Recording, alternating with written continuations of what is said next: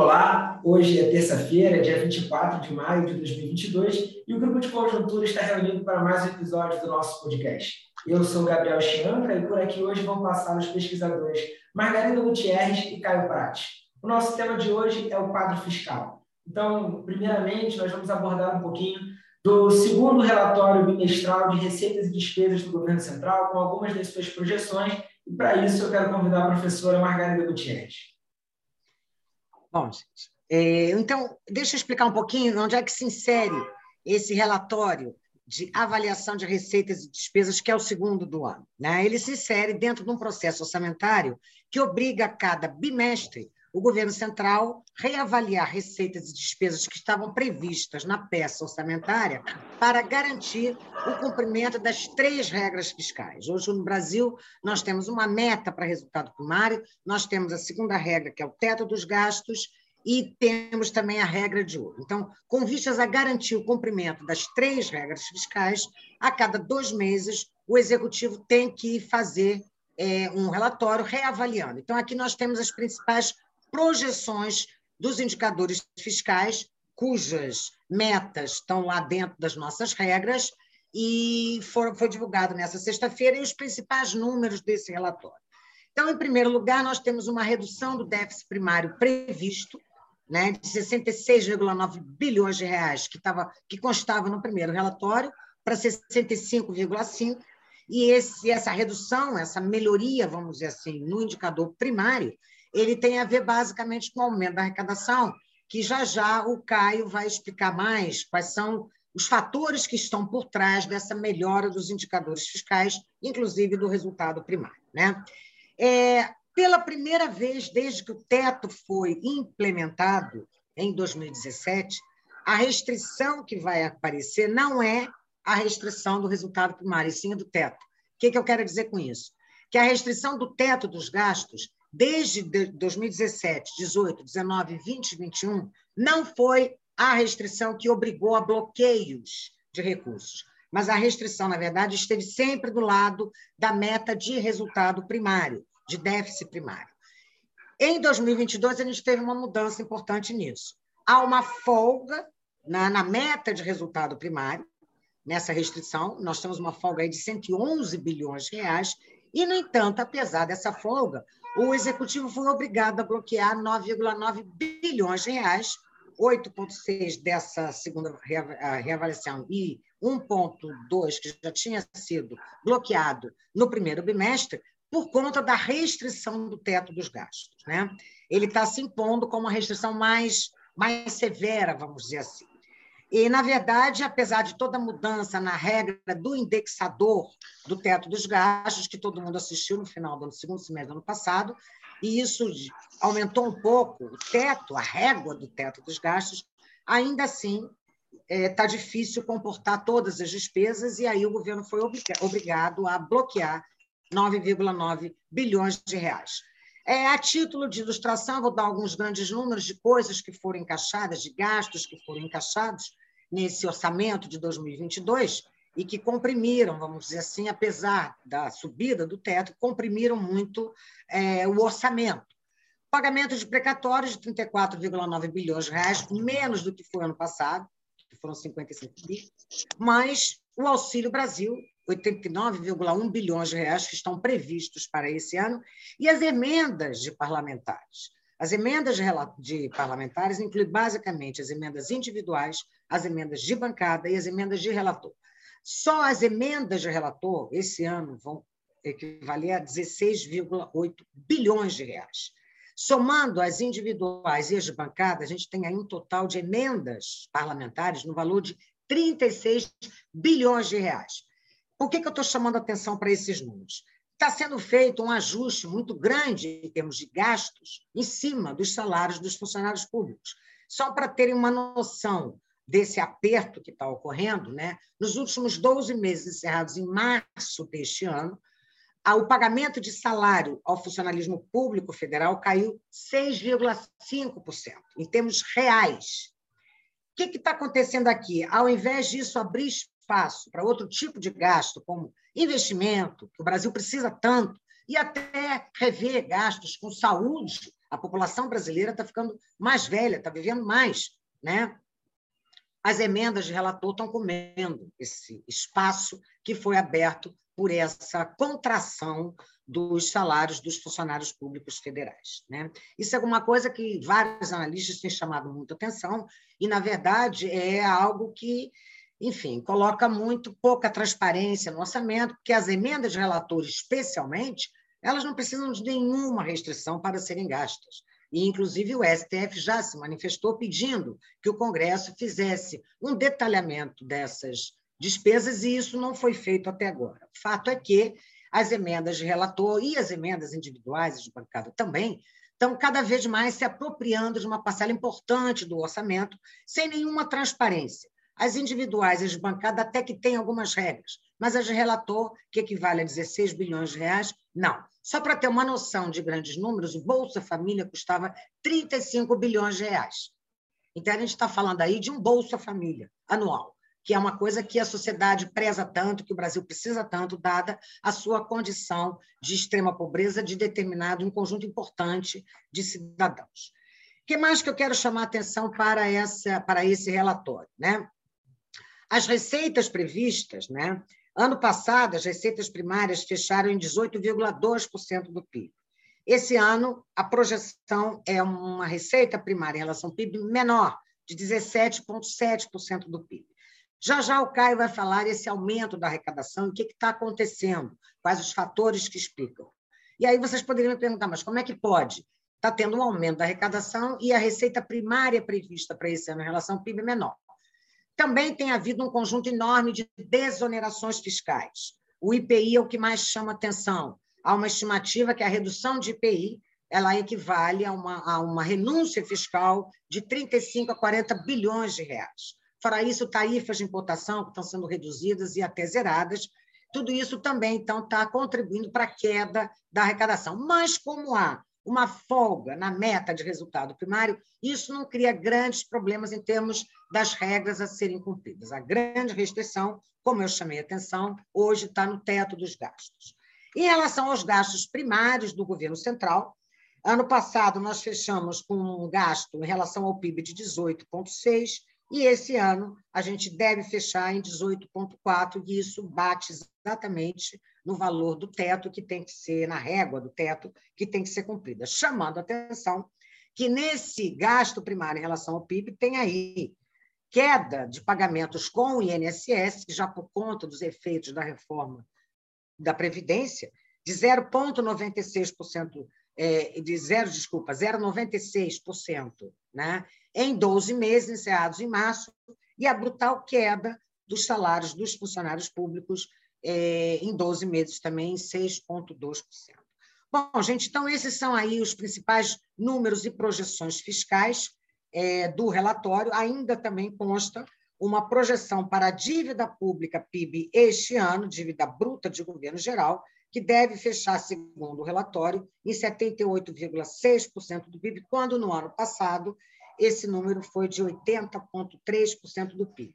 Então, agora eu passo a palavra ao Caio, onde todos os fatores que estão por trás dessa melhora dos indicadores fiscais, alguns é, mais é, permanentes e a grande parte deles muito temporária, muito é, fatores não permanentes que apareceram aí, que contribuíram especialmente para essa melhora, serão tratados. Bem, e agora, como a professora Margarida anunciou, o pesquisador Caio Prates. Bom, obrigado, Gabriel. É, vou fazer alguns comentários sobre o desempenho fiscal recente e o que, a gente pode esperar daqui para frente.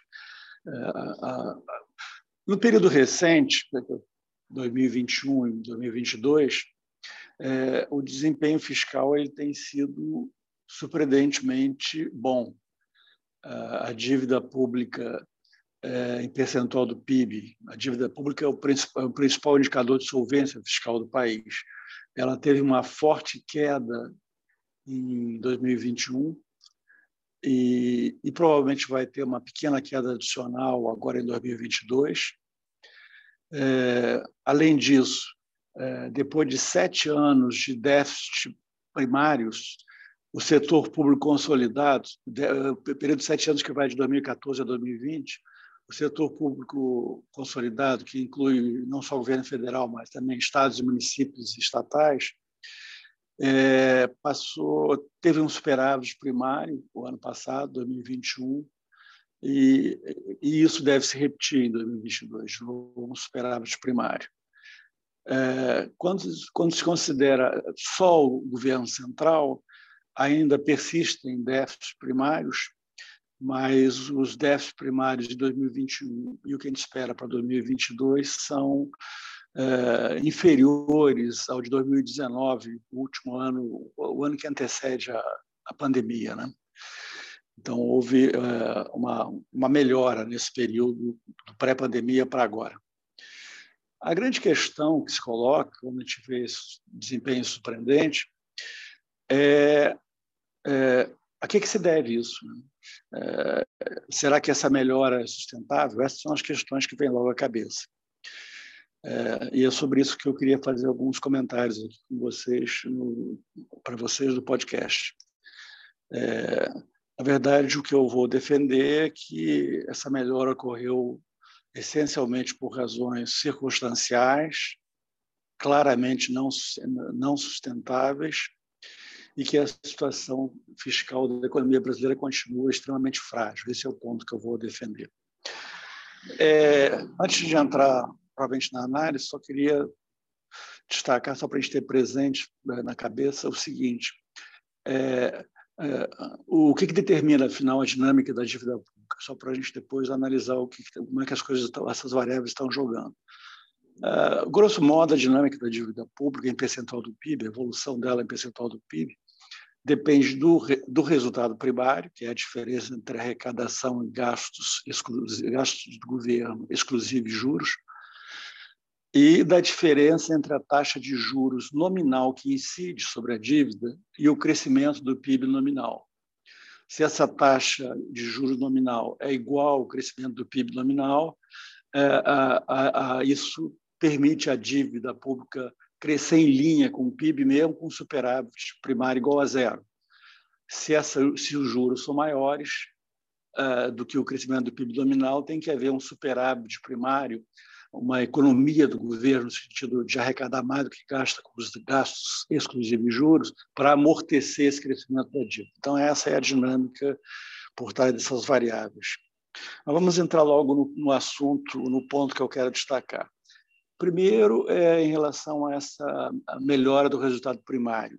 E aqui eu vou me, concentrar na minha análise, nos meus comentários, no resultado, do resultado primário do governo central, que é o grosso do, do responsável pelo grosso do, do resultado primário. É, o principal fator que gerou a redução do déficit primário de 2019, pré-pandemia, para agora, é, foi, é, quando a gente olha em percentual do PIB, foi que o gasto público do governo central caiu em percentual do PIB. Ele era 19,5%, 19,5% do PIB é, em 2019, caiu ano passado para 18,6%, a previsão do relatório que a Margarida comentou é de 18,4% esse ano. É, eu, pessoalmente, acho que vai ser ainda menor, mas é um assunto que não vai cair até um pouco mais esse ano, mas esse não, não é o tema da, do que eu quero falar. É, a questão é, que eu queria analisar com vocês é a seguinte: como é que foi possível essa queda em percentual do PIB, do gasto, se a gente tem presente o seguinte, o gasto público, pela regra do teto, ele é indexado à inflação, é, ele é corrigido pela inflação. Então, em princípio, ele tem que, tem que é, ele tende a se manter constante em termos reais, sem crescer. É, é, por, por, outro lado, é, quando a gente faz a relação gasto-PIB, o PIB como denominador, é, a gente olha, a gente vê que o gasto poderia ter caído em percentual do PIB apenas por um crescimento muito forte do, do PIB. Só que o PIB, em termos reais, cresceu muito pouco. É, o, o, PIB é, cresceu, se a gente pegar de 2019 a 2021, ele cresceu só 0,5%, E se a gente incluir 2022 na análise, quer dizer, o período triênio de 2019 a 2022, esse crescimento parte passa para ser 2%, aceitando a projeção do relatório esse comentado pela Margarida, que é, também é a nossa estimativa de que o crescimento esse ano ficará em torno de 1,5%. Essa queda que ocorreu do gasto em percentual do PIB, gasto do governo central, ela só foi possível porque a inflação medida é, pelo deflator do PIB é, foi muito superior à inflação medida pelo PCA, Índice Oficial de Inflação, que é o que corrige os gastos. É, se o deflator do PIB fosse igual ao IPCA, é, que era o que vinha ocorrendo mais ou menos no quadriênio 2016 é, a 2019, período que antecede a pandemia, naquele período a gente teve uh, tanto o deflator mais ou menos evoluindo junto, o crescimento médio, a inflação média medida pelo daqueles quatro anos medida pelo deflator foi muito semelhante à inflação média medida pelo IPCA.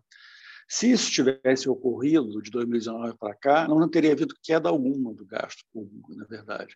O gasto teria ficado, estaria hoje mais ou menos em torno de 19,5, como ele estava lá atrás, em 2019. Então, na verdade, essa melhora se deve a exatamente essa, esse fator, o deflator do PIB. É, é, porque o deflator do PIB fez com que o PIB, embora o PIB real tenha crescido pouco, o PIB nominal cresceu muito por causa desse deflator.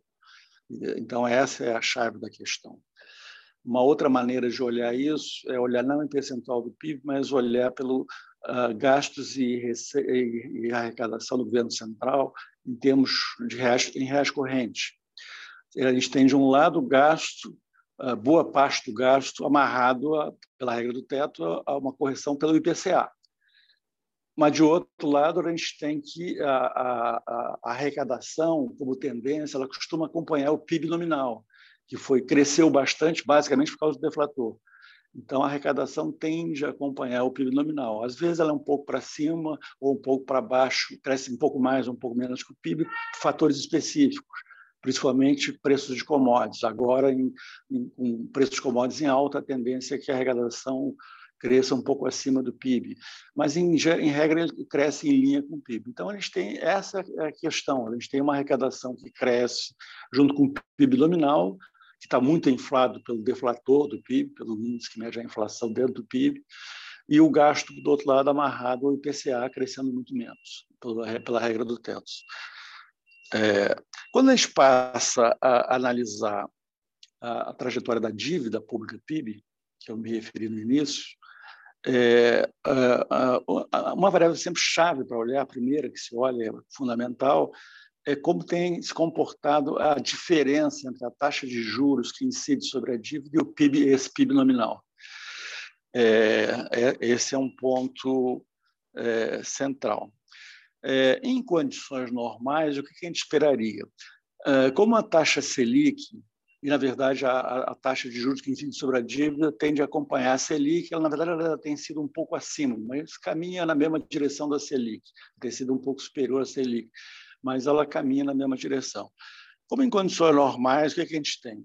Que a taxa Selic, chamada neutra, é uma taxa é, real acima da inflação em torno de 4% como o PIB potencial do país, a maioria dos analistas tinham ao redor de 2, é, o que seria de esperar em condições normais era a taxa de juros crescendo acima do PIB, do PIB. A taxa de juros nominal, que incide sobre a dívida, crescendo acima do PIB nominal. Só que não é isso que vinha acontecendo e não aconteceu até agora. Para vocês terem uma ideia, no ano passado, onde teve uma enorme queda da dívida pública, é, é, de 88% para 80% do PIB, algo dessa ordem, em números redondos, é, a, a, a gente teve que a taxa de juros que incidiu sobre a dívida pública foi 7,6%, a Selic foi 4,4%, a taxa Selic acumulada no ano passado, 2021. No entanto, o PIB nominal cresceu 16,2%. Uh, boa parte disso por causa do deflator, que cresceu 11, acima de 11%. O deflator foi acima de 11% do, do PIB. Então, vocês veem que os juros, a taxa de juros ficou muito abaixo do PIB. É isso que reduziu a dívida. Foi um fator específico ligado ao deflator. Uh, nesse ano, 2022, a minha estimativa é que os dois vão caminhar próximos, a taxa de juros nominal e o PIB nominal, e a taxa de crescimento do PIB nominal. O que significa que, com um, um resultado primário um superávit primário zero, um equilíbrio no resultado primário, já seria suficiente para manter a dívida estável nos 80% do PIB, onde ela acabou ano passado. Para, por razões que não vou entrar aqui, ela deve ficar um, ligeiramente abaixo disso. Então, a, a questão central, para concluir aqui, a questão central para os próximos anos é o seguinte: é que todas essas variáveis que ajudaram vão se comportar ao reverso a partir de agora, tendem a se comportar. É, a, essa diferença enorme que houve entre deflator e IPCA tende a não se manter, porque ela é totalmente atípica. É, a, a, taxa de a diferença, a taxa de juros incidida sobre a dívida agora tende, a partir já do ano que vem, a ficar acima do PIB nominal. É, e o, o teto dos gastos, a regra está vigente, que restringe a variação dos gastos ao limita né, ao IPCA, está é, tá sob forte ataque político e é praticamente certo que no próximo governo essa regra ou vai ser abandonada ou, no mínimo, flexibilizada, o que quer dizer, na prática, que o gasto vai crescer mais do que o IPCA, gasto público. Enfim, todas essas variáveis vão jogar a favor do quê? Da retomada de uma trajetória ascendente da relação dívida pública-PIB. Isso tudo, para encerrar, num contexto onde a, a, dívida pública brasileira já é altíssima, é uma das maiores das economias emergentes, está entre as três maiores das, das, entre as principais economias emergentes. É uma dívida de 80% do PIB, muito alta. E então a questão é, é, é, essa, quer dizer, a gente vai retomar uma trajetória ascendente e o risco é que é, essa trajetória ascendente acabe afetando negativamente as condições financeiras da economia, bata em câmbio, juros futuros e tal, e, e, e jogue contra o crescimento. É, a maneira de neutralizar isso é ter um arcabouço fiscal crível que controle dívida, o crescimento da dívida pública.